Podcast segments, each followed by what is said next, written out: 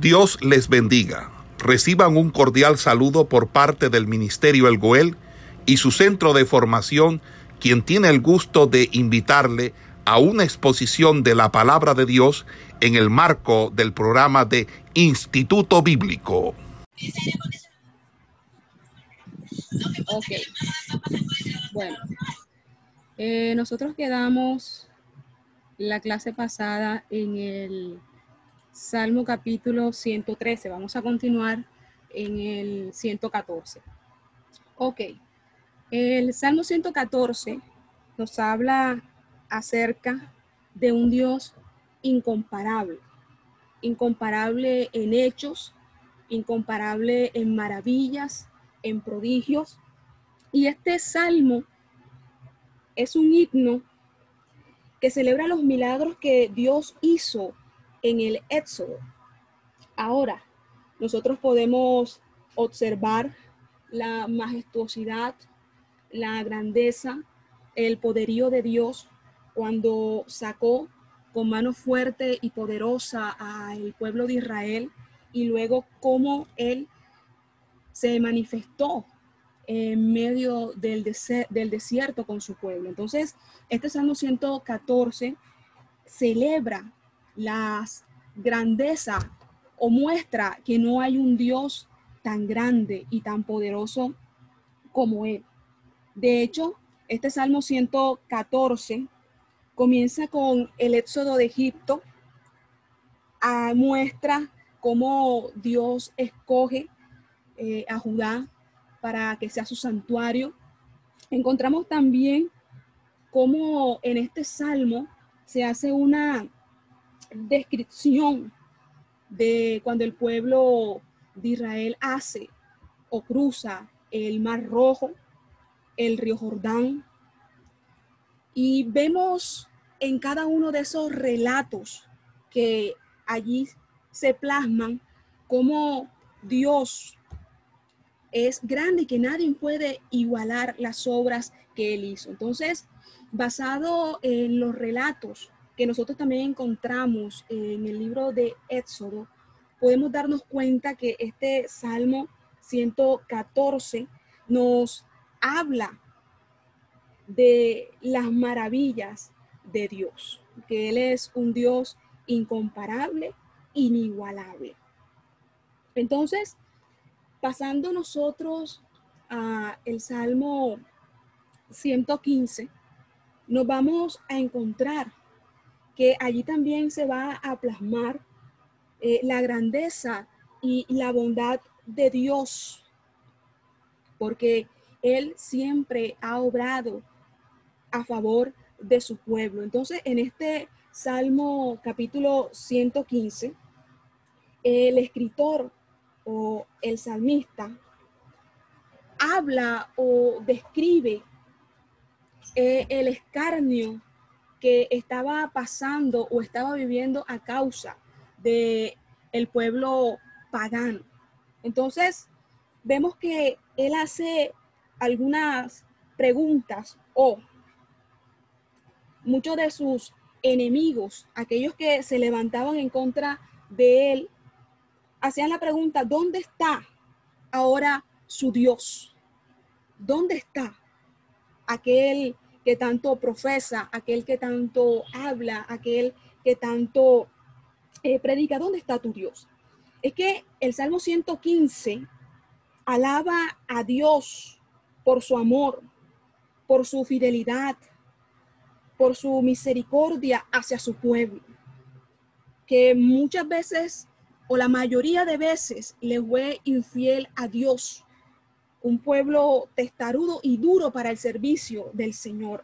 Pero en este Salmo 115 nosotros podemos ver plasmado el amor que Dios siente por su pueblo. Encontramos también las burlas que hacían aquellos enemigos, aquellos que se burlaban. Y por eso el salmista o el escritor de este capítulo hace una profesión de la fe que nosotros debemos de tener en el Señor, no importando las situaciones, las circunstancias, los enemigos que se nos levanten para hacer escarnio de nosotros, burla, mofa de nuestra situación, nosotros siempre debemos estar confiados y seguros en nuestro Dios. Entonces, todas estas cosas, el escritor del el Salmo 115 las describe y las plasma en este salmo. Es que el salmista lo que buscaba era plasmar la grandeza de Dios. Eso era lo que él buscaba eh, al escribir este Salmo 115. Y yo creo que todos nosotros debemos de tener una confianza firme en nuestro Señor, nuestro único Dios, aquel que ha obrado de manera grande y poderosa en nuestra vida. Entonces, el Salmo 115 nos habla acerca de la grandeza y de la bondad de Dios, porque Dios siempre tiene misericordia de nosotros. Ahora, cuando nosotros pasamos a el Salmo 116, nos vamos a encontrar que este salmo es una acción de gracias por haber sido librado de la muerte. Mire, es muy importante que nosotros seamos agradecidos con Dios, que demos acciones de gracias al Señor por todo lo que Él hace en nuestra vida, de cómo nos ha sanado de enfermedad, de cómo ha restaurado nuestra familia, de cómo Él ha obrado en medio de un problema, en medio de una situación. Dar acciones de gracia porque Dios nos ha librado de muchas situaciones. Nos ha librado de peligro de muerte, nos ha librado de accidentes, nos ha librado de muchas cosas. ¿Y cuántos nos hemos tomado el tiempo de darle gracias a Dios por lo que Él ha hecho en nuestra vida. El hecho de respirar, el hecho de que podamos abrir nuestros ojos cada mañana, eso es un motivo de agradecimiento para con nuestro Dios. Entonces, el Salmo 116 es una acción de gracia por haber sido librado de la muerte. Mire, este poema es un cántico de acción de gracia por haber sido librado de un peligro mortal. No especifican cuál fue ese peligro, pero sí hablan de que fue librado de una situación dura. No se define exactamente, pero pudo haber sido de una enfermedad grave. O sea, no, no hay un detalle exacto que nosotros podamos decir, pero lo que sí queda explícito allí es que fue de una situación grave, delicada, difícil. Mire, este es un salmo personal en el cual el salmista o el autor da gracias por lo que Dios hizo en su vida. Es posible, es posible que fuera escrito por un rey como Ezequías, después de haber sido sanado milagrosamente. Puede ser. Es que el lenguaje que nosotros vemos en este himno es semejante al que usaba el salmista David. Sin embargo, la presencia o las diferentes expresiones arameas señala una fecha muy posterior. Es que en lo que nosotros nos debemos centrar en esta tarde, en este salmo, es en la alabanza que el autor hace al Señor por haberle ayudado, socorrido en un momento difícil. Es que el salmista da gracias a Dios porque Jehová escuchó su oración, es que Dios escucha nuestra oración. Describe su angustia, el momento tan duro, tan difícil el cual él está atravesando. Describe cómo Dios lo libró de la muerte. Expresa su gratitud, o sea, todas estas cosas nosotros las vamos a encontrar en este Salmo, capítulo 116. Porque es que era un momento tan duro, tan angustioso, tan difícil que este hombre estaba viviendo, que lo plasma en este Salmo, pero a la vez de escribir su momento difícil, de presentársela a Dios, da acciones de gracias porque Dios escuchó su oración, su súplica, su ruego y obró a favor de él. Entonces, este es un salvo maravilloso que nos enseña a dar en todo tiempo y bajo toda circunstancia gracias a Dios. Eso es muy importante, dar gracias a Dios, ser agradecidos con Él. Ahora bien, cuando nosotros pasamos a el Salmo 117,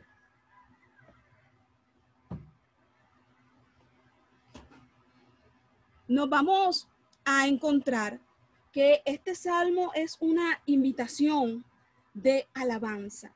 Es muy importante que nosotros aprendamos a alabar a Dios a adorarle, a bendecirle, porque es que en medio de la alabanza Dios obra, en medio de la alabanza Dios fortalece, en medio de la alabanza Dios trae sanidad, en medio de la alabanza Dios trae liberación. O sea, es que en medio de la alabanza suceden cosas grandes, suceden cosas maravillosas. Mire, el mundo espiritual es estremecido a causa de la alabanza de su pueblo y es que la Biblia también registra muchas ocasiones en donde el pueblo de Dios alabó al Señor y Dios hizo cosas grandes y cosas poderosas en medio de la alabanza. Entonces, el Salmo 117 nos hace una invitación a alabar a Dios.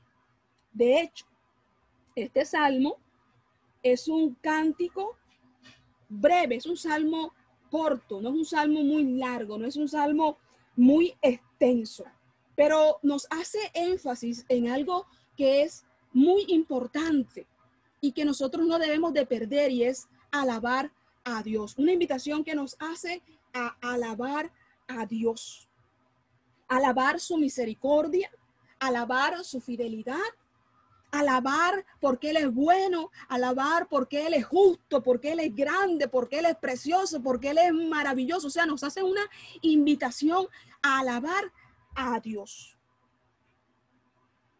Y eso es muy importante en estos tiempos, porque mucho pueblo de Dios ha perdido la alabanza a Dios. Solamente le alaba cuando las cosas están bien, cuando tiene trabajo, cuando tiene la provisión, cuando tiene la bendición, entonces ahí sí alaba el nombre del Señor, pero cuando las cosas no están del todo bien, tiene escasez, eh, tiene eh, momentos duros, entonces ahí no abre la boca, ahí no alaba, ahí no glorifica, pero el Salmo 117 nos hace una invitación a alabar a Dios y es una invitación que en esta tarde yo también le hago a usted que hay que alabar a Dios. Alabar a Dios. Eso es muy importante. Ahora, cuando nosotros pasamos a el Salmo 118, nos vamos a encontrar que este salmo también nos va a hablar acerca de dar acción de gracia, pero esta vez no por ser librado de la muerte, sino por la salvación. Oiga, mire qué cosa tan importante, dar acciones de gracia por la salvación. Mire, este Salmo 118 es un cántico que cierra el a él, que era o hacía parte de un grupo de los salmos. Este Salmo 118 celebra una liberación de ciertos enemigos. ¿Y cuál sería esa liberación que se estaba celebrando en este salmo? Podría ser la victoria que Dios le dio cuando atravesaron el Mar Rojo. Puede ser la victoria que Dios le dio eh, por algún rey o algún pueblo enemigo que se había levantado en contra del pueblo de Israel. Podría ser también eh, a causa de la liberación de los repatriados que nosotros podemos ver en la época de Esdras y en la época de Nehemías. O sea, no sabemos con ciencia cierta, pero que pudieron haber sido cualquier sucesos, pero que estaban dando gracias a Dios por esa salvación que les había otorgado en un momento dado. Y mire, volvemos otra vez al mismo punto, hablar acerca de dar acciones de gracia. Ahorita hablábamos de dar gracias a Dios por haber sido librado de la muerte, de un momento difícil, grave. Ahora estamos hablando acerca de dar gracias a Dios por la liberación, por la salvación, también en un momento determinado. Mire, el énfasis que hace los salmos acerca de dar acciones de gracias a Dios. Usted da gracias a Dios por lo que Él hace a diario en su vida. Da gracias a Dios por la provisión que le da a usted cada día, por la vida, por la salud, por su familia, por su hogar, por su trabajo, por la casa, por el calzado, por el alimento, por la ropa, por el vestido, o sea, por tantas cosas que nosotros debemos darle gracias a Dios por mantenernos hasta el día de hoy en sus caminos, con las luchas, con las pruebas, con las batallas, con las dificultades. Pero que en medio de todo eso todavía estamos caminando en Dios, perseverando en Dios. Eso es motivo de agradecimiento para con Dios. Entonces, estos salmos hacen un énfasis acerca de dar acciones de gracias a nuestro Dios. Ahora bien, nosotros podemos también encontrar en este Salmo 118, que es un salmo que nos exhorta a dar gracias a Dios por su misericordia. Vamos a encontrar el regocijo por la liberación efectuada por Jehová. Vamos a encontrar alabanza por la salvación. Vamos a encontrar el reconocimiento del rol de Jehová en su salvación. Vamos a encontrar la petición que hace el salmista por salvación y prosperidad. O sea, todos estos puntos nosotros los vamos a encontrar en este salmo, pero que lo más importante es la acción de gracia al Señor. Eso es importantísimo. Darle gracias a quien se lo merece y darle honor a quien se lo merece. Y ese es Jehová de los ejércitos. Quien tiene el cuidado, quien tiene el control de toda nuestra vida y de todas nuestras cosas, porque nuestro futuro, nuestra vida y todo lo que nosotros hemos de hacer está esculpido en sus manos. Entonces hay que dar gracias al Señor por todas las cosas. Ahora bien, cuando nosotros pasamos al Salmo 119, nos vamos a encontrar que este es un salmo de elogio de la ley de Dios. Este salmo es el más largo de todos los que nosotros vamos a encontrar en el libro de los salmos. Es un salmo didáctico y acróstico y presenta en él una simetría y una perfección en su forma poética. Mire, este salmo, nosotros vamos a encontrar en él 22 estrofas de las, en las cuales ocho versículos de cada estrofa van a comenzar con las 22 o con cada una de las 22 palabras o letras que hacen parte del alfabeto hebreo. Mire todo lo que abarca y contiene este Salmo 119. Mire, este Salmo, este Salmo 119, contiene términos que son sinónimos y que sirven para designar en la ley los testimonios, los juicios, los caminos, los mandamientos, los estatutos, las palabras, los preceptos, las ordenanzas, las promesas. Es que este Salmo 119 es un elogio a la ley divina de Jehová, de nuestro Dios. Entendida no solamente como un conjunto de preceptos, como un conjunto de mandamientos, como un conjunto de ordenanzas, sino que son un conjunto de las revelaciones y enseñanzas dadas por Dios al pueblo de Israel, pero que hoy son dadas por Dios para enseñanza de nuestras vidas y para enseñanza de cada uno de ustedes. Este Salmo 19, este Salmo 119, es un salmo que tiene un gran contenido de enseñanza para nuestras vidas. Es un salmo que describe, que ilustra, que magnifica, que engrandece y expone la ley de Dios, representando sus excelencias y sus preciosidades. O sea, es un salmo que muestra, describe, detalla la ley de Dios. Es un poema que el salmista escribe para hablar acerca de las ovejas descarriadas en estos tiempos, que habla acerca de los burladores, acerca de los calumniadores, acerca de los perseguidores, de los adversarios.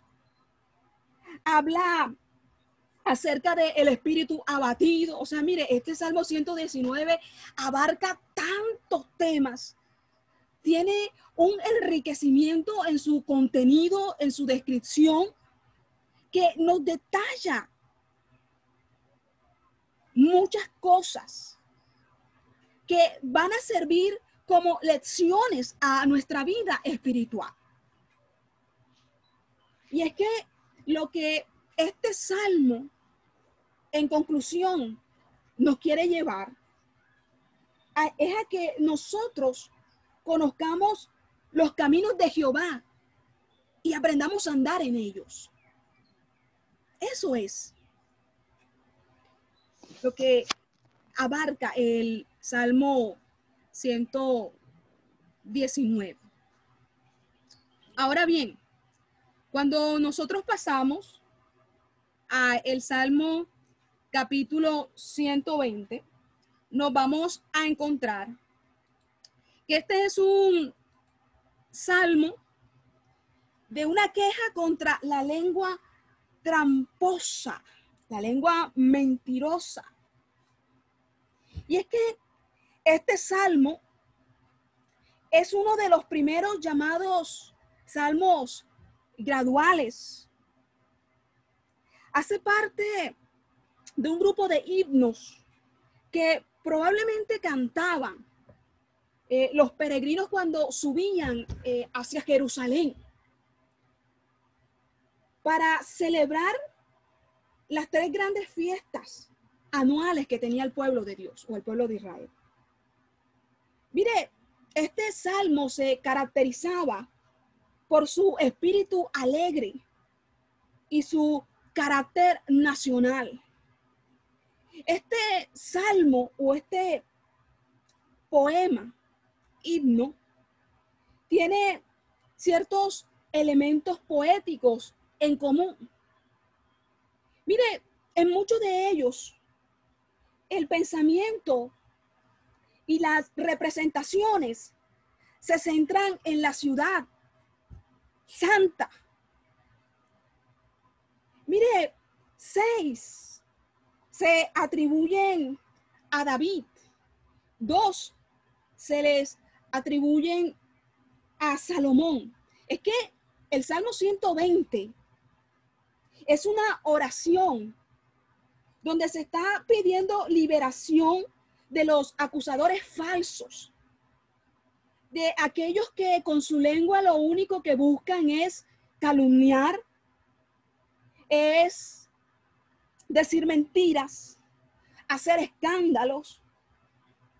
Y en este Salmo 120 nosotros vamos a ver una descripción de la lengua de los enemigos. De hecho, el salmista escribe aquí en el Salmo 120, labios mentirosos, lengua fraudulenta. Oiga, qué cosa tremenda, lengua embustera. Aquellos que solamente usan su lengua no para bendecir, no para edificar, para consolar a otros, sino para destruir, para dañar, para hacer mal a otras personas. Por eso el libro de Santiago habla mucho o tiene un capítulo que habla mucho acerca del uso de la lengua y el cuidado que nosotros debemos de tener de ella. Y este Salmo 120 nos habla acerca de la, del labio mentiroso, de la lengua fraudulenta, la lengua embustera, la lengua engañosa. Nosotros tenemos, cuida tenemos que tener cuidado de cómo usamos nuestra lengua. Si la usamos para bendecir a otro o por el contrario, la usamos para mentir, para engañar y para hacer daño. Ojo con eso, hay que tener mucho cuidado. Y este Salmo 120 nos está dando esta alerta acerca de la lengua tramposa.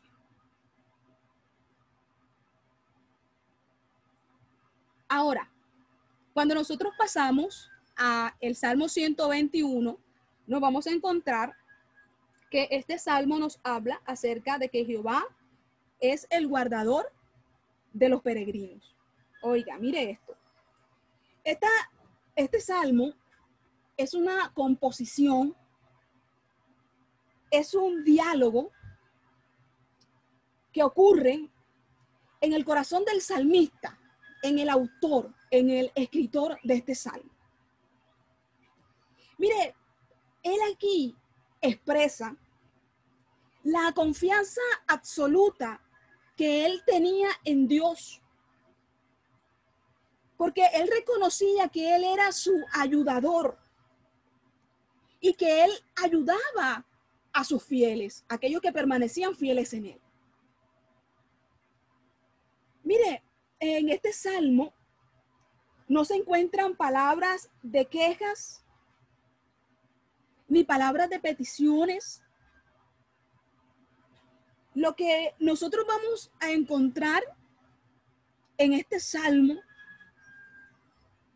es el reconocimiento que el salmista hace de que Dios es el ayudador de él y de nosotros también.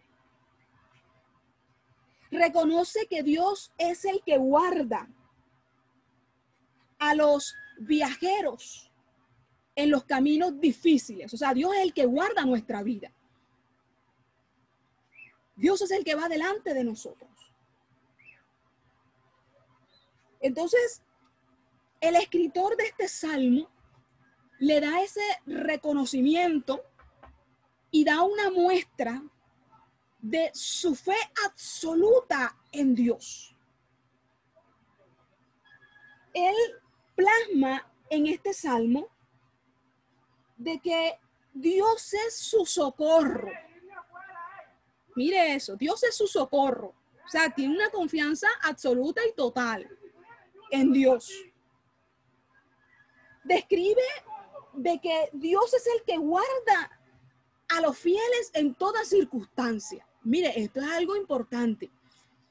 El salmista lo que nos lleva a nosotros en esta tarde es que aprendamos a confiar en Dios, a tener nuestra mirada siempre puesta en Dios, a no mirar el problema, a no mirar la circunstancia, a entender de que Dios está por encima de todas las cosas, de que para Él no hay nada imposible. Por eso nuestra confianza es absoluta y nuestra confianza es total. Y no hay enfermedad, no hay problema, no hay escasez, no hay absolutamente nada que nos pueda hacer tambalear en nuestra fe, en nuestra confianza y en nuestra seguridad en Dios. Y eso es lo que el salmista en este salmo deja plasmado y escrito, la confianza y nuestra fe total y absoluta en el Señor. Usted no puede permitir que absolutamente nada lo llene de duda, de incertidumbre, de inseguridad, porque Dios siempre está al pendiente de nosotros como padre a sus hijos. Entonces, eso es un énfasis que el salmista en este capítulo nos da. Ahora bien, si nosotros pasamos al Salmo 122, nos vamos a encontrar de que allí nos va a hablar acerca de la ciudad amada de los peregrinos. Mire esto. Este Salmo 122 es un cántico a a la ciudad de Dios, que comienza expresando la alegría de los peregrinos que han llegado a Jerusalén y que esperan pronto en el templo. Oiga, mire qué cosa tan maravillosa y tan preciosa que nos describe este Salmo 122. Mire, el salmista elogia la ciudad como el factor unificador del pueblo de Dios, como el destino de los peregrinos, la, como la sede del gobierno, y termina orando para que Dios conceda la paz y la prosperidad. Mire qué cosa tan preciosa y tan hermosa. Habla acerca de la ciudad amada, con alegría, con regocijo. Y eso es una gran bendición. Ahora bien, si nosotros pasamos a el Salmo 123, nos vamos a encontrar que este salmo es una plegaria de los peregrinos. Este es un salmo de un lamento intenso que habla de la presentación del pueblo de Israel. Un lamento profundo. Si usted ve en los primeros versículos de este salmo, usted se va a dar cuenta que el salmista hace mención o menciona los ojos o la palabra ojos cuatro veces para hacer hincapié en el hecho de que los peregrinos buscan el favor de Jehová. Buscan el favor de Jehová. Mire, como siervos de la casa, ellos miran a su amo para recibir ayuda en la hora del aprieto, en la hora del conflicto, en la hora del problema, en la hora del momento difícil. Así los siervos de Dios, o sea, así usted y yo debemos de mirar a Dios en el momento difícil. Es que la repetición de la palabra o de la frase, ten misericordia de nosotros, porque es repetida varias veces en este salmo, ten misericordia de nosotros. Indica la intensidad de la aflicción, o sea que no era un momento tan fácil, tan superficial el que estaba viviendo, estaba pasando un momento de aflicción profunda, porque repite varias veces, ten misericordia de nosotros, ten misericordia de mí. O sea que era un dolor bien intenso, bien profundo, el que sentía el salmista en esos momentos. Es que algunos estudiosos creen que se trata o trataba probablemente de las humillaciones que pasó el pueblo de Israel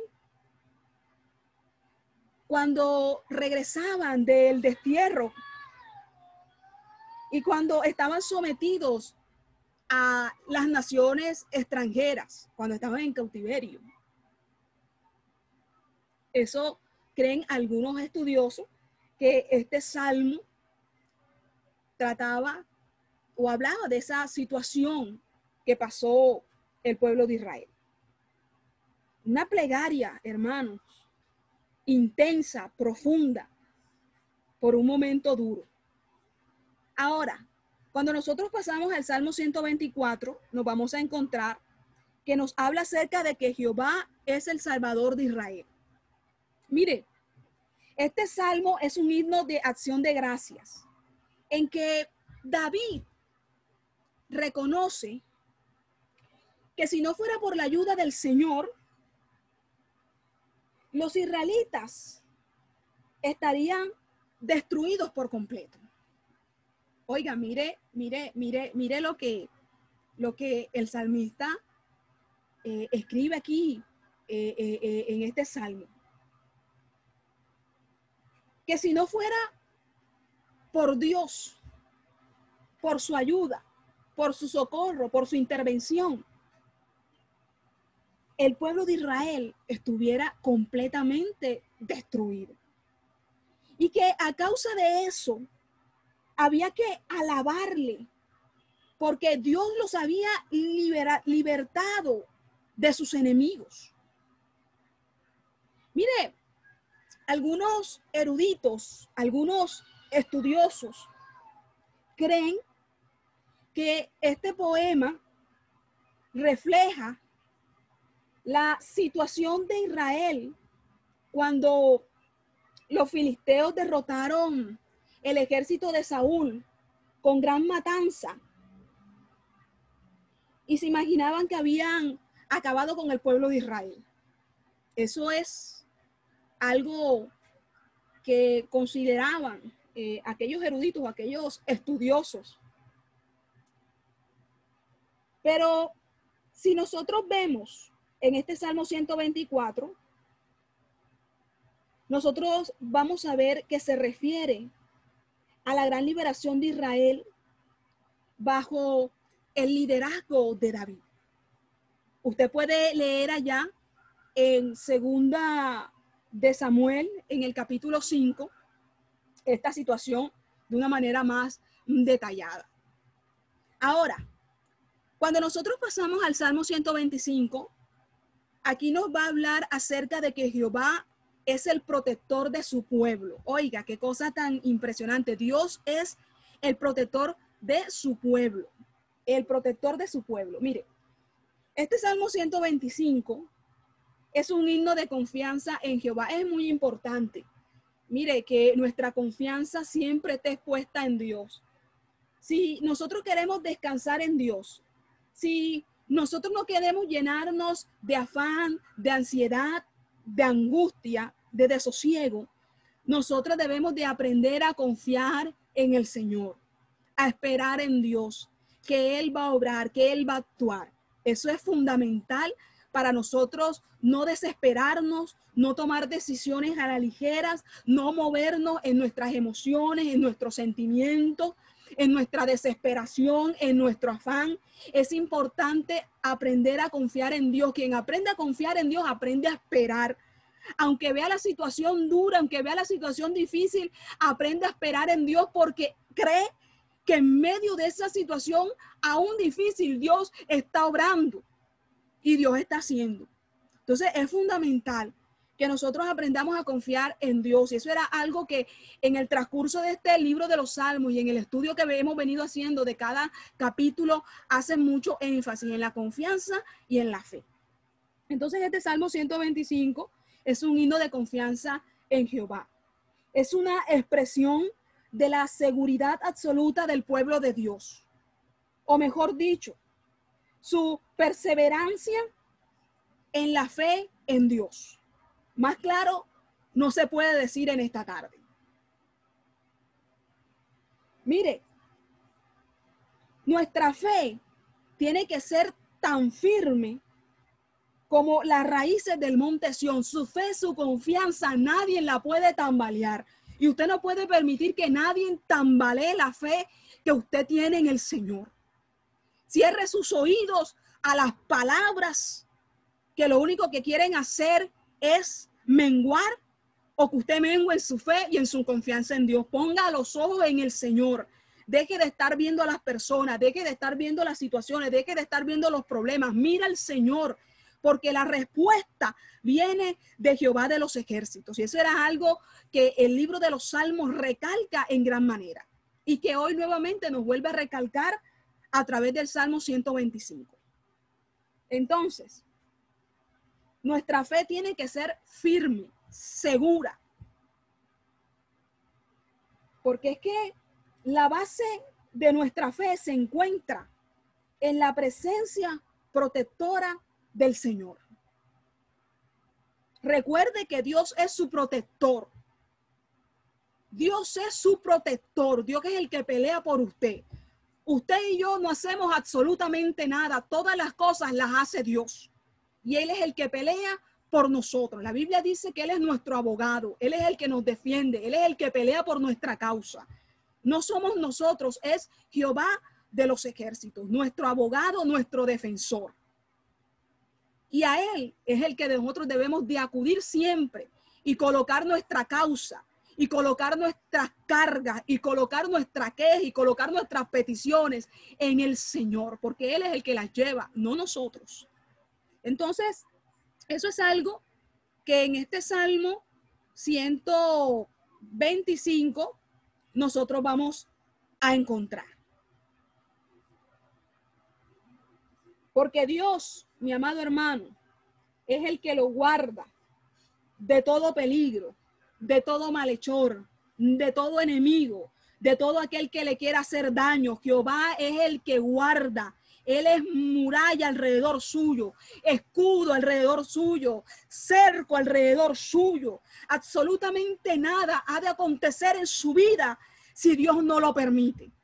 Por eso es nuestra confianza en Él porque Él es el que vela por nosotros, Él es el que cuida nuestro sueño, el que este, cuida nuestro levantar, nuestro andar, nuestro caminar, Él es el que cuida absolutamente todas las cosas en nuestra vida. Y no debemos de tener temor absolutamente nada, porque solamente Dios en su voluntad permite las cosas en nosotros. Por eso nuestra confianza total y absoluta. Y eso es lo que nos habla este Salmo capítulo 125. Ahora bien, cuando nosotros pasamos al Salmo 126, nos vamos a encontrar que este Salmo 126 nos habla acerca del testimonio de la restauración. Bendito sea el nombre del Señor. Ahora bien, el Salmo 126 nos habla acerca del testimonio de la restauración. Mire, la mayoría de los expositores de los salmos creen que el Salmo 126 se relaciona con el regreso de los judíos o el pueblo de Israel de la cautividad babilónica. También consideraban el gozo de los repatriados después de el exilio. Lo que motivaba a la admiración de los pueblos que habían sido burlados o que se burlaban del pueblo de Israel y de su Dios. Mira eso, porque si hay algo es que nuestros enemigos siempre se van a burlar y a regocijar cuando nosotros estamos pasando momentos duros y momentos difíciles. Eran lo que los enemigos del pueblo de Israel hacían cada vez que el pueblo de Israel pasaba momentos duros o era cautivo o sus enemigos eh, los atacaban, se burlaban, se los, los, los escarnecían, se volvían objeto de sus burlas y de sus humillaciones. Muchas veces preguntándoles o diciéndoles dónde estaba su Dios, que no los defendió, que no los protegió de esa situación. Pero mire, este Salmo 126 habla acerca de la, de la restauración, de la restauración. Ahora,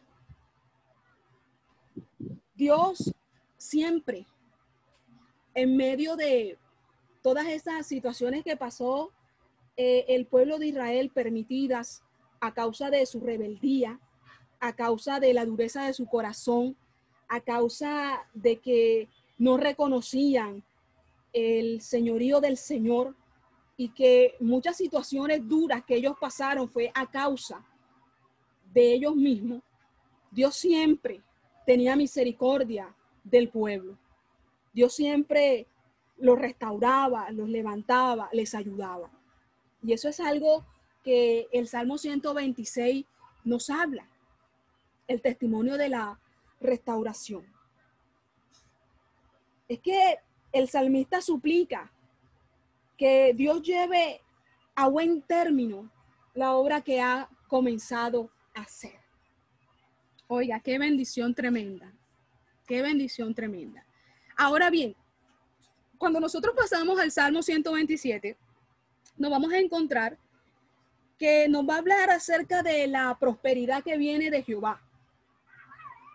Mire, la primera parte de este poema nos enseña que la prosperidad Dios se la da o la bendición Dios se la da a su pueblo, porque Dios es un Dios que prospera y Dios es un Dios que bendice. Mire, Dios es el que bendice nuestros trabajos, bendice nuestras finanzas, bendice nuestra economía, bendice toda la labor que nosotros hacemos con nuestras manos. Dios es el que bendice a su pueblo siempre y cuando permanezca fiel, permanezca en él, obedeciendo a sus mandatos, a sus ordenanzas, a sus enseñanzas mientras que, mientras que permanezca eh, en su palabra y en lo que Él ha estipulado en ella, Dios prospera y Dios bendice. Y eso era algo que el salmista plasmaba eh, en este salmo acerca de las dádivas y el favor de Dios para su pueblo. Dios es bueno con nosotros, mi amado hermano. Dios nos bendice y también nos prospera. Siempre y cuando nosotros permanezcamos fieles a Él. Eso es importantísimo, fieles a Él y a su palabra.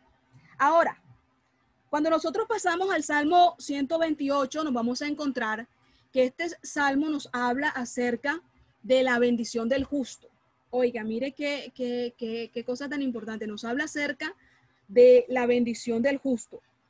Mire, este Salmo 128 es un salmo didáctico o sapiencial, porque celebra la felicidad que Dios concede al justo. ¿Ah? Y es que ¿quién no se goza? ¿Quién no se regocija cuando Dios le bendice? cuando Dios le prospera, cuando Dios le suple, cuando Dios le provee. Oiga, nosotros nos regocijamos en el Señor por la bendición dada por Él. Y eso es algo que el salmista aquí habla acerca de la felicidad, el gozo que puede sentir el justo cuando es bendecido por Dios. Mire, el Nuevo Testamento no hace eh, mucho hincapié acerca eh, de, de estas cosas, sino en lo eterno y en la recompensa y en la retribución. Mire, hermanos, es importante que nosotros sepamos que Dios bendice a su pueblo cuando se guarda para él. Porque es que en el Antiguo Testamento nos vamos a encontrar enseñanzas que nos hablan acerca de la recompensa de los justos. Nos vamos a encontrar con la retribución de los impíos. ¿Cuál va a ser el camino para el justo, para el impío? La bendición que va a recibir o el trato que va a recibir cada uno de ellos.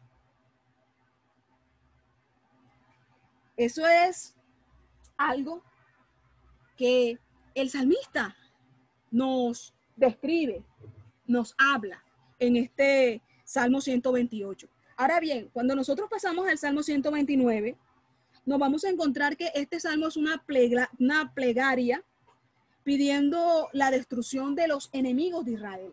Oiga, este hace parte de los llamados salmos implicatorios, porque hacen una o dan una mirada eh, hacia el pasado, hacia los padecimientos que había pasado o que había soportado el pueblo de Israel, de los que habían sido también librados por Jehová. O sea, una mirada hacia el pasado, mirando todo lo que habían pasado, lo que habían vivido, lo que le habían ocurrido, sus padecimientos, sus sufrimientos, pero a la vez también mirando cómo habían sido librados por el Señor. Y no solamente a da una mirada hacia el pasado, sino que también mira hacia el futuro, mostrando la confianza en el Señor y de cómo Él destruirá a todos nuestros enemigos y a todos los que aborrecen acción. Oiga, mire qué cosa tan tremenda. Este salmo no solamente nos lleva hacia momentos duros y difíciles, sino que también nos trae hacia la confianza de que Dios obrará en medio de nuestros enemigos. Qué cosa tan, tan, tan, tan preciosa, ¿verdad? Y así como el salmista, nosotros también podemos hacer una retrospección o, echar hacia atrás y ver los momentos duros, los momentos difíciles que nosotros pudimos haber pasado en todo nuestro transcurrir y nuestro caminar en Dios. Y que hubieron sido momentos duros, momentos difíciles, momentos en que nosotros pudimos haber sentido que ya no podíamos más, pero que a la vez nosotros también podemos acordarnos de cómo Dios nos ayudó en esos momentos duros. Eso es algo maravilloso. Y eso es algo que el escritor hace, dar una mirada al pasado, pero también mirar hacia el futuro y ver que Dios obrará en medio de nuestros enemigos. Ahora, si nosotros pasamos al Salmo 130, nos vamos a encontrar que este es un salmo de oración para pedir perdón y misericordia. Mire, el Salmo 130 es una súplica humilde y confiada de una persona que está pidiendo o está buscando el perdón de Dios. Este salmo hace parte de los llamados salmos penitenciales o salmos de arrepentimiento. Porque es que está pidiendo perdón, misericordia. por su vida. Usted se va a dar cuenta que en este salmo, el salmista muestra un arrepentimiento profundo en donde le está clamando a Dios, le está pidiendo a Dios que lo perdone, que tenga misericordia de él, que lo ayude. Y eso es muy importante. Pide perdón. Expresa su confianza en Dios. Seguro de que Dios puede ayudarle, puede perdonarle, puede tener misericordia de él. Mire, hay una anotación que hace eh, Martín Lutero acerca de este Salmo 130, en donde él consideraba que este salmo era un salmo paulino. ¿Por qué le digo yo esto? O le hago este comentario que este hombre hacía. Porque este Salmo 130 habla eh, acerca de la culpabilidad del hombre, de la libertad de la misericordia y de la naturaleza de la redención que se expresan y que nosotros encontramos en muchos de los escritos de Pablo. Entonces, por estas descripciones que encontramos en el Salmo 130, este hombre consideraba que este Salmo 130 podía considerarse como un salmo paulino, por lo que, por los temas que abarcaba que Pablo también habla de ellos en sus epístolas, en sus cartas. Ahora, cuando nosotros pasamos al Salmo 131, nos vamos a encontrar que este salmo es, una, un, es una, un salmo humilde delante del Señor. Mire, esta es una composición humilde de confianza en Dios aunque es un salmo breve, no es un salmo muy largo, muy extenso, está lleno de hermosura y de una profunda o profundidad en el espíritu humano. Oiga, mire esto. El salmista o el escritor plasma aquí lo importante de despejarse o dejar a un lado el orgullo. De que delante del Señor hay que presentarnos como niños humildes, quebrantados delante de su presencia, dejando a un lado toda altivez, dejando a un lado todo orgullo, toda vanagloria, despojándonos de todo y presentándonos delante de Dios tal cual somos, con nuestras debilidades, sin máscara, sin disfraz, con humildad. Así es que nosotros debemos de presentarnos delante del Señor y eso es algo que en este Salmo 31 podemos ver plasmado, hablando acerca de presentarnos con humildad y confianza delante de Dios. Y no solamente eso, nos exhorta a esperar en Dios, y eso es muy importante, aprender a esperar en Dios, esperar en el Señor. Eso es importantísimo.